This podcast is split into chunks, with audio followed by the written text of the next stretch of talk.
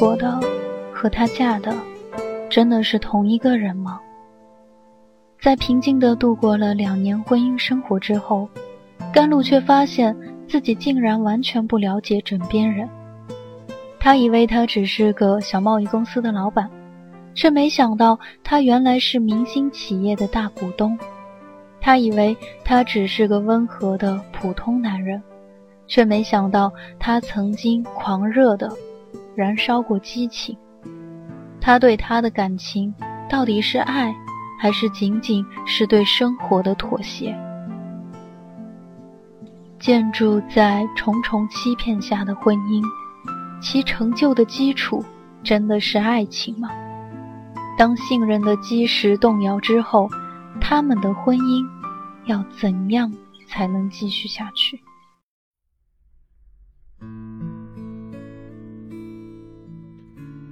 你的名字，我的姓氏，来自青山落塔。希望有你在我身边，尊重自己的生活，也尊重别人的生活。甘露被汽车驶进来的声音惊醒，顿时觉得松了一口气，伸手按亮了床头灯。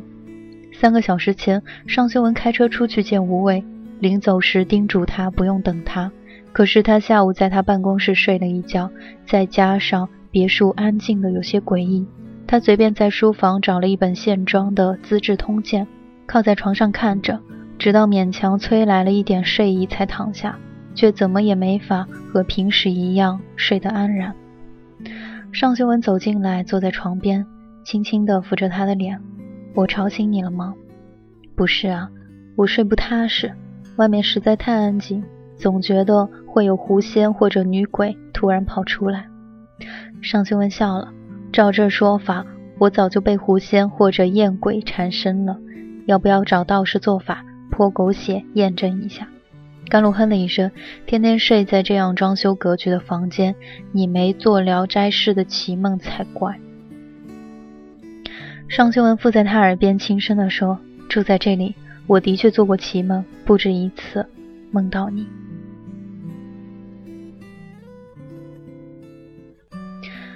甘露的脸微微发烫，伏在枕上自笑。我不管，白天没事儿，可明晚我拒绝再一个人待在这里。我没福分享受别墅生活，还是住闹市区比较好。放心，明天晚上我肯定陪着你。你去跟三哥谈的怎么样？尚秋文摇摇头，我接了舅舅一起去找了吴威，他放录音给我们听，确实是贺锦与演练场一个主要领导的谈话。涉及了大笔金钱交易，还牵涉了另外两个厂领导。这个应该可以推翻一兴的兼并吧？理论上讲是这样，但怎么处理这个录音，我们看法很不一致。舅舅主张马上将录音交给主管工业的孔副市长，同时要求一兴正式退出演练场的兼并。吴畏不同意，他真正恨的是贺锦衣，他认为市里只会处理演练场领导。但为了一心在本市别的投资到位和维持投资环境的口碑出发，不会拿他怎么样。他打算一步步把这件事儿闹到谁也捂不住的地步，让贺静怡身败名裂。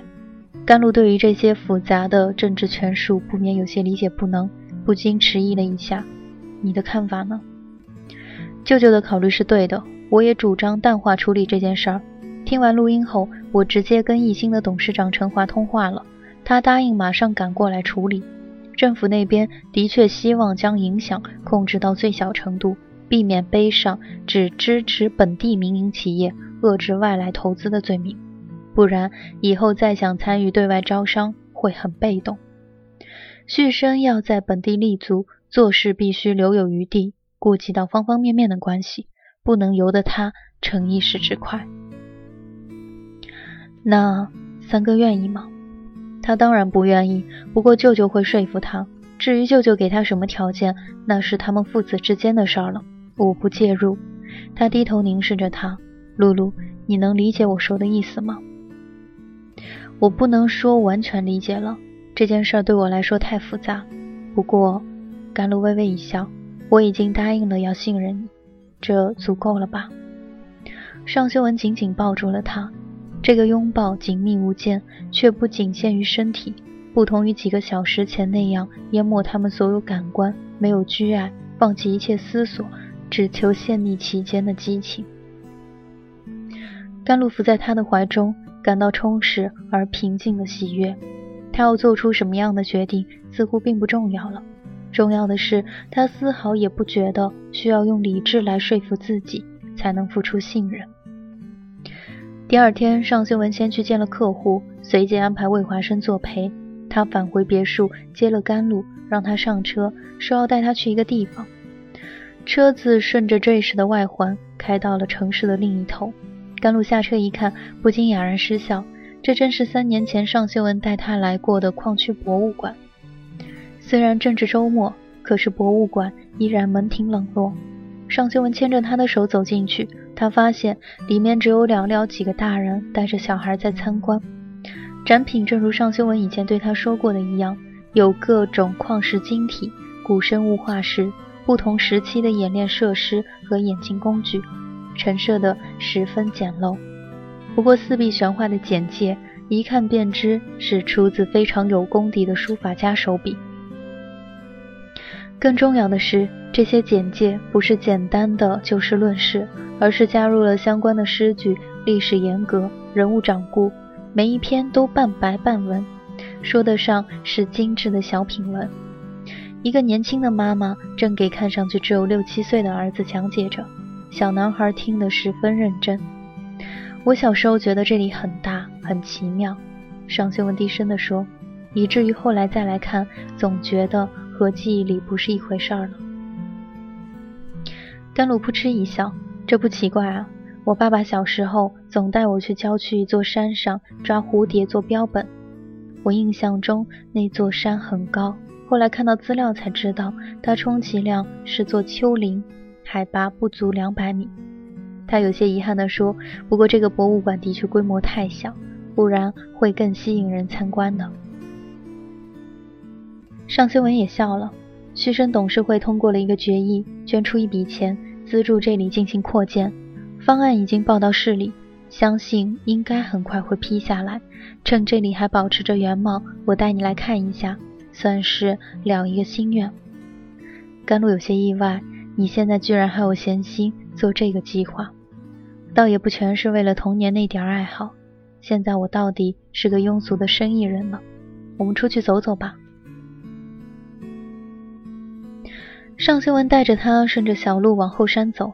不同于三年前春节期间的冬日风光，眼前树木郁郁葱葱，不知名的野花随处盛开，很大程度上掩饰了荒芜的感觉。他们很快登上了矿山顶，放眼看去，山的另一侧是一片密集的厂房，不管从哪个角度看，都说不上有什么景致可言。两个人找了一大块石头坐下，悠闲地看着远方。这是从古代开始采矿。到近现代，又有大规模发展冶炼产业。除了舅舅建别墅的那一带，周边已经没有什么风景区了。改天我带你走远一点，到两省交界的那片山里转转。如果是像上次宜安和新城那样，为了穿越设备才能去的地方，那我得考虑一下了。尚修文笑了，对，那次我也带你来过这边。这一带是废弃的矿区，基本已经没什么人住了。那边那一片是旭升一直想兼并的冶炼厂。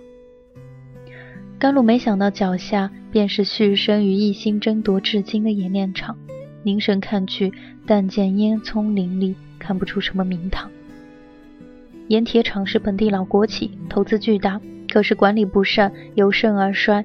工人们联想到矿山的命运，都有一份唇亡齿寒的恐惧。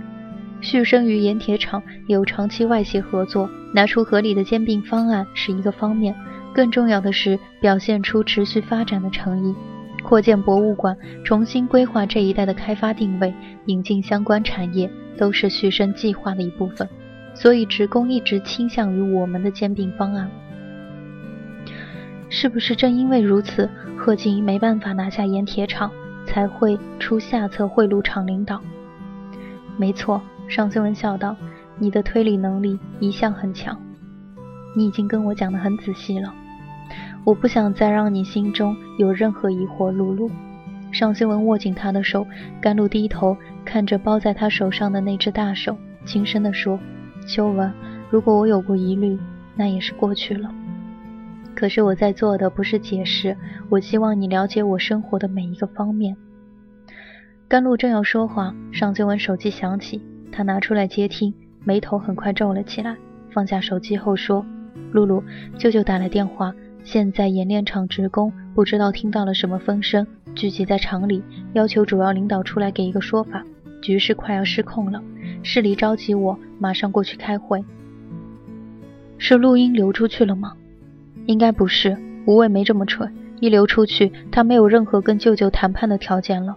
其实职工闹情绪也是意料之中的事儿。我先送你回去。不用了，你放我到超市门口就行。我准备去买点菜给你做晚饭。尚修文在超市门口停下来，嘱咐他不要买太多东西，待会儿叫出租车回去。我一谈完就回来。甘露含笑答应，看着他的车开走，才走进超市。他很快买齐了主菜配菜，拎着满满两大包东西，乘出租车回了别墅。他付了车费，拿出尚新文留给他的遥控钥匙，开启铁门。正要走进去，一辆红色玛莎拉蒂近乎危险的速度从一侧直奔过来，停在他的面前。贺静怡走了下来，甘露烦恼地看着他：“你每次都这样亮相，多没新意啊！”贺静怡手扶着车门，目光从他脸上一直扫下来，停留在他手上拎着的提袋上。抓住一个男人的胃，就真能抓住一个男人的心吗？甘露觉得他的神态隐约与平时居高临下的傲慢样子有些不同，暗自警惕，急速思考着他的问题，并不回答。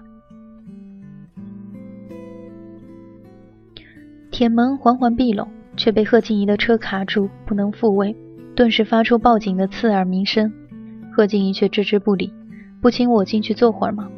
我认为我跟你没什么好谈的。贺静怡毫无将车挪开的意思，只闲闲站着，四周寂寂。甘露被鸣叫吵得心烦，也无意这样对峙下去，只得按遥控将铁门重新打开。这里是这市市郊风景区的后面，游人稀少，寥寥数栋别墅相互隔得极开。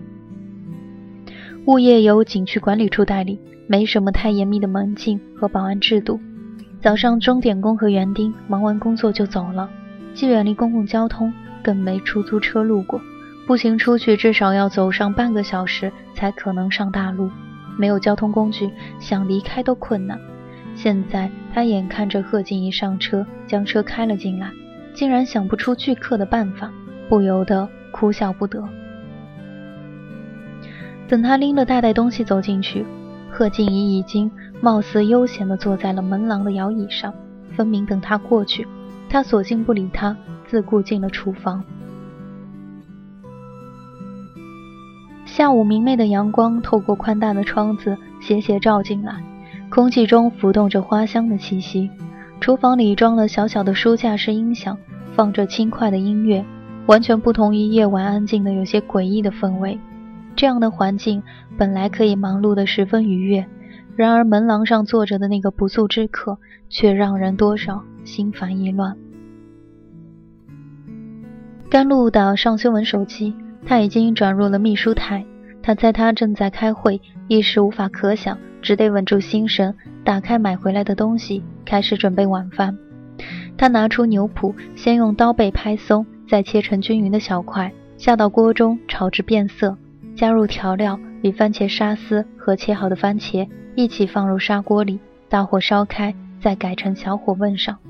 他正将西芹切成小段，身后响起贺静怡的声音：“刚才坐在那里，我发现我已经很久没有这样完全无所事事的晒太阳了。无所事事大概不是精英的生活方式。太阳快落山了，抓紧时间继续晒吧。”甘露头也不回地说，手上切菜的节奏丝毫不乱。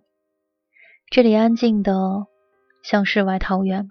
你知道演练场那里乱成什么样了吗？贺静怡并不等他回答，已经接着说下去了。当然，你不用知道，你可以安心的做一个快乐的主妇，对那些事儿不闻不问。演练场的混乱不是我造成的，也不是我能解决的。我没记错的话，我的愚人天堂早被你嘲笑过了，不用今天特意追过来继续吧。你直接去找修文谈，比留在这里看我做饭不是有意思的多吗？你待在这里不走，他怎么可能跟我联络？甘露耸耸肩，那我就无能为力了。贺静怡冷笑起来：“尚太太，你的确有点讽刺的天才，而且你选择了一个最好的现身时间，放着工作不做跑来这边，恰好堵住了我跟修文的谈话，让他没法直接出手帮我。可是你得知道，我们有过很深的感情，他不会眼看着我被无畏害到去坐牢。你就算在这里待着不走，也肯定看不到那一天的。”抱歉，我对你的去向没你想象的那么关心。我来这里可不是特意关注你是坐玛莎拉蒂还是坐牢。别墅的风景你应该看够了吧？太阳也下山了，我没准备你的晚饭，所以你现在告辞的话比较好。我们做一个交易吧，商太太。甘露放下菜刀，拿擦手巾擦了一下手，回身看着他笑了。你知道我是当老师的。一般老师最怕碰到的就是冥顽不灵的学生，任你怎么教化，说的舌灿莲花也是枉然。不过一般来讲，这种状态会随着叛逆期结束，早晚有一天他们会知道，原来老师说的话多少也是有道理的。至于贺小姐你这样的谈话对象，说实话，我以前没碰到过。贺静怡似乎被触怒了，可是又勉强控制住自己，听我把话说完。请你尽快离开这里，别干涉修文的决定，让他自行处理这件事儿。以后我再也不会介入你们的生活。恐怕你没权利对我提要求。”甘露和颜悦色地说，“而且我也不会稀罕一个需要别人承诺不介入才能保持正常的生活。你对修文这么肯定吗？他只是经历了太多事情，累了，想要一个稳定的家庭生活而已。你适时出现，得到了他。”可是像他那样的男人，你最好永远也别指望拥有他的全部。我对感情这个东西从来没你那么肯定，贺小姐。不过我坚信，哪怕得到了某个人的感情，也并不意味着一种占有，更不意味着从此就拥有了向某人欲取予求、虚索无度的权利。贺静怡森然地说道：“别跟我布道。”也别职业病发作，对我说教。你没有经历过那样的感情，不能理解我和修文之间的过去。我同情你。现在我们回到正题，你要什么条件才肯离开这里？你似乎热衷于做交易，贺小姐。你昨天要跟无畏交易，居然不想想你能出的价钱，相对于他早晚有一天会继承大笔股份的续身来说，算得了什么？现在你又想跟我做交易，可是你出的条件打动不了我。我不认为你有跟我做交易的资本，不过没关系。甘露笑了，你也别急，我后天要上班，明天肯定要回去，你可以尽情跟修文交易，看能不能得到你想要的结果。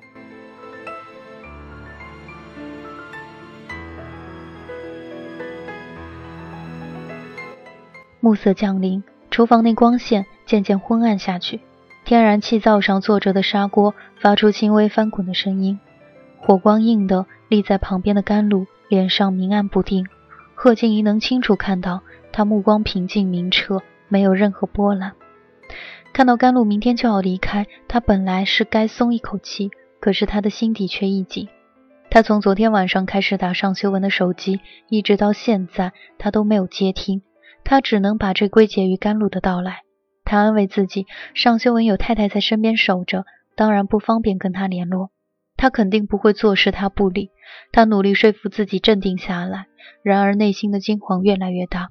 他整晚失眠，在酒店房间里踱来踱去，仿佛又陷入了几年前父兄被捕、母亲成天哭泣、求告无门的那种状态之中。他想，只要甘露离开就好办了。然而眼前这个女人含着笑意拒绝交易，轻松地说肯定会离开。分明对于自己的先生已经有十足的把握，一股凉意从心底蔓延开来，浸没贺静怡的全身。也许你期待的拯救根本只是一个虚幻。他猛然摇头，不许自己继续想下去。他没来由的憎恨甘露这个平静的眼神，这个笃定的神态。他想跟自从与甘露见第一面以来一样，说点什么，做点什么，打破这女人的这份自信，往她平静的心湖里投下石块，看涟漪扩散，看她的淡然出现缝隙。这个过程曾给他莫名的满足感。然而此刻，他竟然不知道该怎么做才能达到这个目的。他全身绷得紧紧的，身体里却似乎有某个冲动在蠢动叫嚣着，只想狠狠发泄出来。厨房里的气氛骤然诡异起来，甘露被他死死盯过来的透着近乎疯狂光芒的眼神吓了一跳。正在这时，他搁在调理台上的手机响了起来，轻快的铃音在弥漫着莫名紧张感的安静的室内盘旋。让他的心更加收紧。贺静怡似乎也吃了一惊，目光移到了他的手机。甘露看着贺静怡，暗自戒备。他头也不回，慢慢伸手过去，摸到手机拿了起来。喂，露露，是我。刚开完会，你给我打电话了吗？甘露怔怔地对着贺静怡，努力保持着正常的语速。打电话？哦，对，我就想问问你什么时候回来。我这就回来。饭做好了吗？尚修文的声音透着轻松，甘露眼睛一眨一眨，似乎有点跟不上他的问题。饭吗？哦，还没有。别急，等我回来。我最爱看你做饭的样子。修文，他叫他的名字，只见贺静怡的瞳孔猛地收缩，他将声音再放低一点。贺小姐在这边。他来干什么？尚修文一愣，大概是有事儿找你吧。甘露尽可能平静地说。他在这边等你很久了。贺静怡一步跨过来，夺过手机，似乎要说什么，却只听听筒里传来尚修文的声音：“露露，别紧张，我马上赶回来。”他一下暴怒了，狠狠将手机摔在地上，只听一声脆响，小小的手机在青石板上四分五裂。甘露惊得后退一步，他却逼了上来，哑然笑道：“你怕了吗，尚太太？”甘露背靠着调理台，退无可退了。他努力抑制着内心的恐惧。贺小姐，请冷静。贺静怡冷笑：“做交易才需要冷静。你不是说我甚至没有跟你做交易的资本吗？”修文马上回来了，你可以好好跟他谈。我已经说过了，我一向不介入他的公事，更不会干扰他的决定。听到尚修文的名字，似乎多少换回了贺静怡的理智。甘露平和的声音也让他绷得紧紧的身体一点点的松弛了下来。慢慢恢复了正常。刚才那一阵郁积于胸的情绪似乎耗尽了他的力气。他伸手扶住了身边的调理台，这时他的手机也响了起来。他机械地拿出来接听。甘露紧张地看着他，只见他一下挺直了身体，凝神细听着。陈董事长也在那边吗？为什么不早点告诉我？隔了一会儿，他神色一变。好的，我知道了，我这就过去。他头也不回地走出了厨房。过了一会儿，甘露听到发动汽车的声音，顿时松了一口气。他一时没心情再做其他菜，便关掉了气灶，坐到调理台的吧椅上，用手撑着头，只觉得心跳的激烈，手心竟然沁出了一点冷汗。没等他松弛下来，一声声锐利的喇叭声划破寂静，从大门那边传了过来。他惊得一抖，随即才恍悟过来。忙跑到客厅，按下了开启大门的按键。从可视对讲的监控屏幕上看着贺静怡的车开出去，赶紧关闭了大门。手机突然中断通话，再打过去怎么也打不通。贺静怡突然出现在别墅，尚新文联想到电话里甘露的声音完全不同于平时，他没法保持镇定，匆匆开车急速往回赶。在拐向风景区入口的路上，他老远便看到了一辆红色玛莎拉蒂横在路中间，残阳半沉入远方的群山，晚段绚烂如雪。暮霭沉沉之下，贺静怡抱着双臂倚车而立，那是一道曼妙的曲线。他只能减速，将车停到了离他不远的地方，走了下来。刚才发生了什么事儿？什么也没发生，贺小姐。叫我静怡，修文，这里只有我们两个人，请叫我静怡，和我们刚认识一样。贺静怡轻声地说：“我们不是刚认识的，静怡。”贺静怡脸色苍白，一阵失神。对，人生哪得只如初见？我们兜兜转转站在这里，你是别人的丈夫，我是那个害你母亲仕途失意、父亲早逝、公司倒闭的前女友。我再怎么想留住你，也是徒劳了。留不住的就放手好了，不要为难自己，也不要为难别人。可是命运一直为难我，谁来让命运放过我？贺静怡声音沙哑地说：“命运不会假手你来干涉别人的生活，更不会假手你去用行贿这种手段决定演练场近三千名职工的去向。静怡，别把一切推到命运头上。”那么就是说我自作孽不可活了。尚修文平静地说：“每个成年人都得对自己的行为负责。我对自己负责很久了，修文，你想象不到我经历的生活。那一段过去，只有你家付出的叫代价吗？我父亲死了，哥哥坐牢到明年才能出狱，妈妈只会哭，哭得眼睛快瞎了。我要不想被逼疯，只好狠下心来离开。”我甚至没有大学毕业文凭，到处碰壁，做所有能找到的工作，寄钱回家，直到碰到陈华。我从来没去做这种比较，谁更惨一些，谁的牺牲更大一些。可是你怨恨我了，跟你妈妈、你舅舅还有少坤一样，怨恨明明白白的写在脸上。你们想的大概都是，如果不认识我，可能一切就不会发生。不要再来做这种假设。一切都发生了。如果说我有怨恨，我恨的也是自己。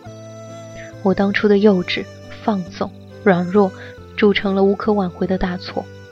我不会把本该自己承担的责任推给别人。你是因为我才犯下了那样的错，所以你还是恨我的，对不对？你能恨我也好，修文。我唯一不能接受的是你对我的漠视。我不会对我的过去漠视。可是我也不会对一段已经结束的感情再有什么感触，所以别对我怀旧，没有什么意义。可是过去是我唯一真实拥有过的东西，没有过去，我的生活还剩下什么？晚霞渐渐隐没，光线更加暗淡下来。然而尚修文能清楚看到贺锦衣脸上的绝望，他感到凄凉与无能为力，一时无话可说。还是听我说完吧。对我当了陈华的情人，他很慷慨。不过我知道他不爱我。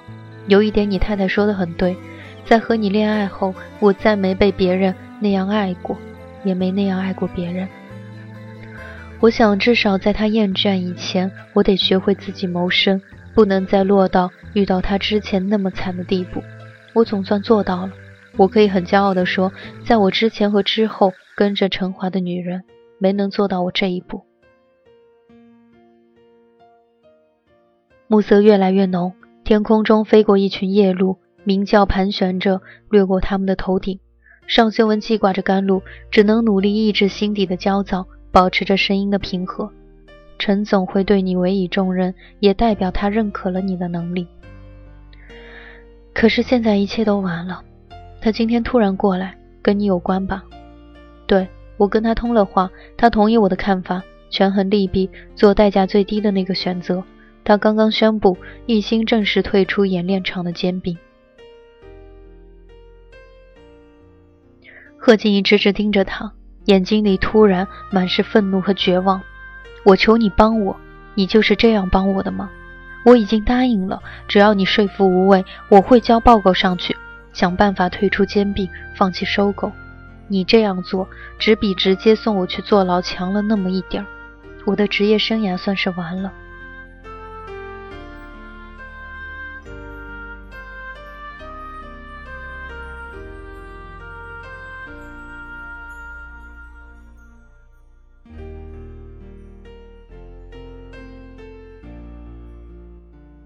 静怡，我不是万能的神，从来没办法做惊天大逆转。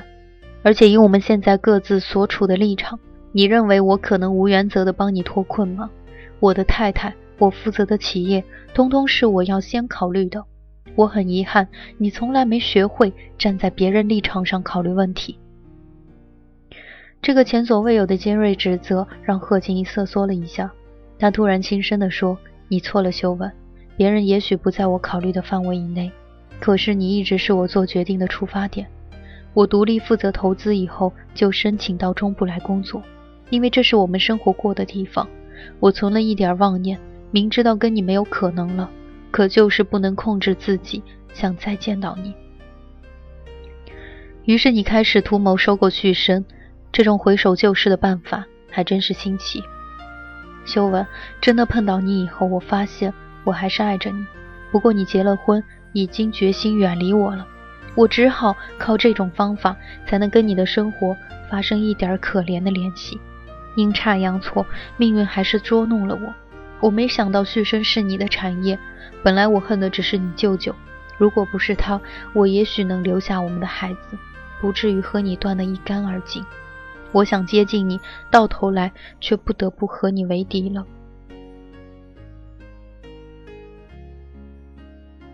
你基于这种理由决定你的生活和工作，就不用抱怨命运对你不公平了。现在你还有机会重新开始，希望你忘了过去，也忘了我，去好好过你的生活。像你这样吗？就跟喝了孟婆汤一样，前世浑忘，无牵无挂。他仰头大笑，带着绝望，告诉我，做到这一点需要什么诀窍？尊重自己的生活，也尊重别人的生活。找到你真正想跟他过一生的那个人，就那么简单。贺静一把抓住了他的手，秋文，曾经我也是想和你过一生的，不，不是曾经，是一直。对不起，尚修文抽回了手，那不是我的意愿，甚至也不是你的，你只是以为你仍在坚守着什么，其实一切都变了。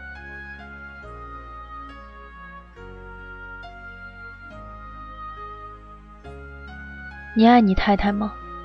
一阵沉默，他们耳畔只听得到空中传来嘈杂急切的鸟鸣声，与夜色混合，透着一点凄厉。贺静怡几乎以为他不会回答这个问题时，他开了口，声音平静：“是的，可能还不只是你理解的那种爱。我爱他，信赖他，可以放心把自己的生活完全交到他手里。静怡，请把路让开，大家各走各的。”各不干扰，才是对旧时感情的最大尊重。尚修文上了车，贺静怡呆立着良久，他也上了车，发动车子，打方向盘，调直车身，两车缓缓相错而过。尚修文加速向别墅方向开去，那辆红色玛莎拉蒂消失在后视镜中。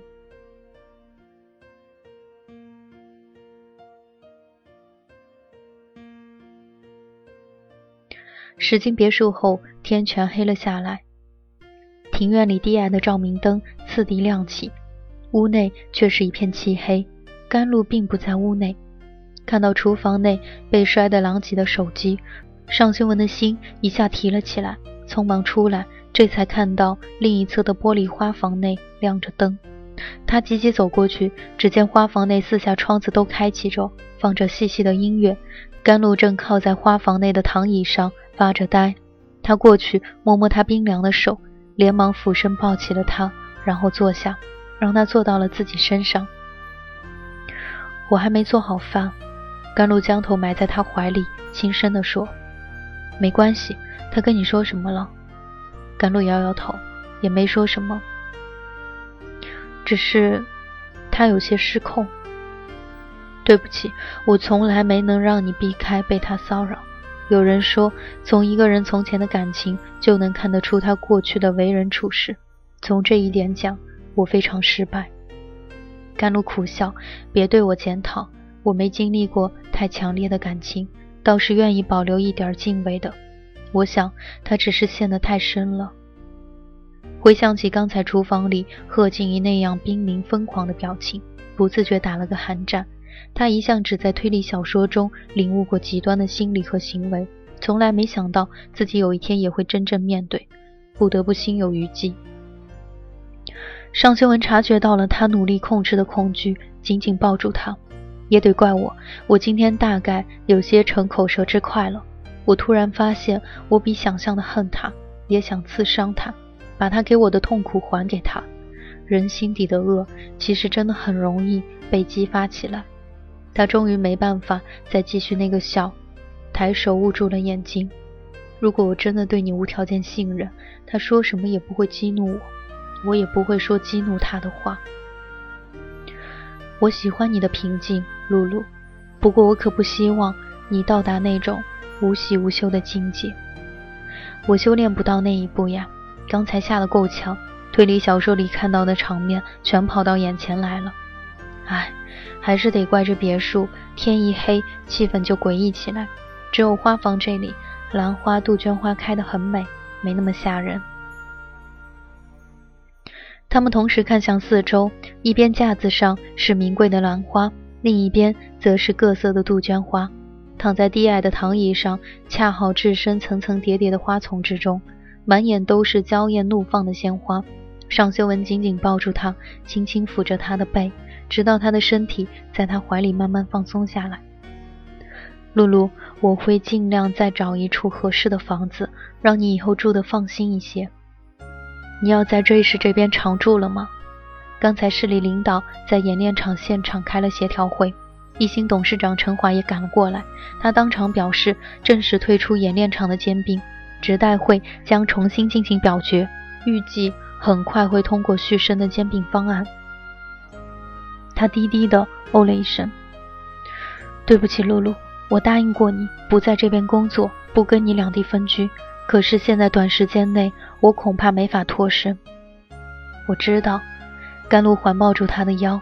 一个人要想事事顺心，可真是妄想了。接下来离事事顺心还很远。一心差不多已经占据了本地铁矿石的供应。冶炼厂兼并后，需要派驻人员，建立新的管理制度。投入巨额资金改造，舅舅答应给吴伟一部分的股份，让他进入董事会。他一向并不省事，也没有一点儿已经接受教训的意思。旭升的市场一直没能调整到位，国家对于民营钢铁企业的发展将会进一步严格监管。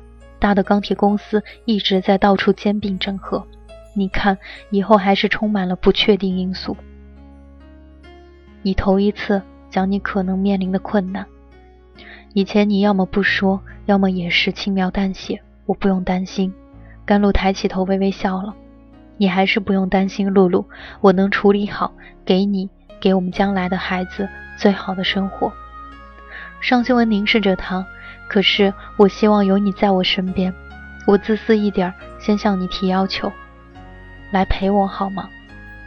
甘露略微迟疑，就算我能丢下工作，那边还有我爸爸，你妈妈。我不能丢下他们不管啊！尚修文倚靠在躺椅上，搂紧了他，让他躺到自己身上。总会有办法的，露露，只要你肯和我在一起。甘露缩在他怀中，无声的点点头。这里是桑子电台，感谢您的收听，我们下期再会。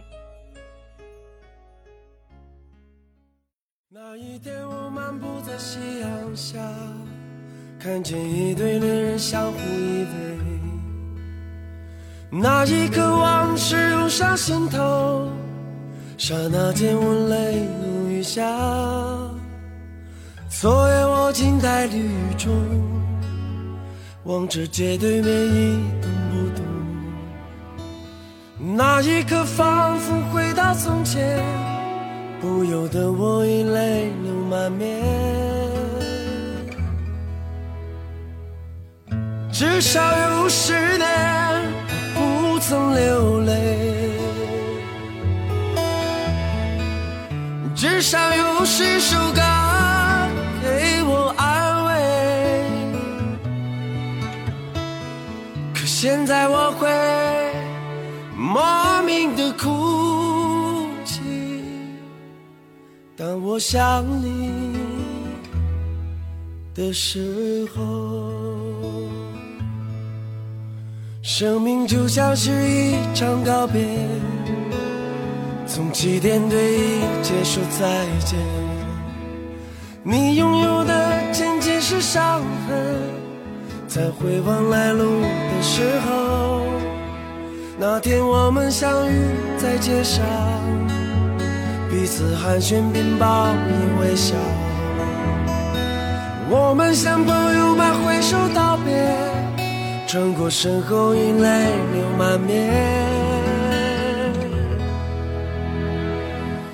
至少有十年，我不曾流泪。至少有十首歌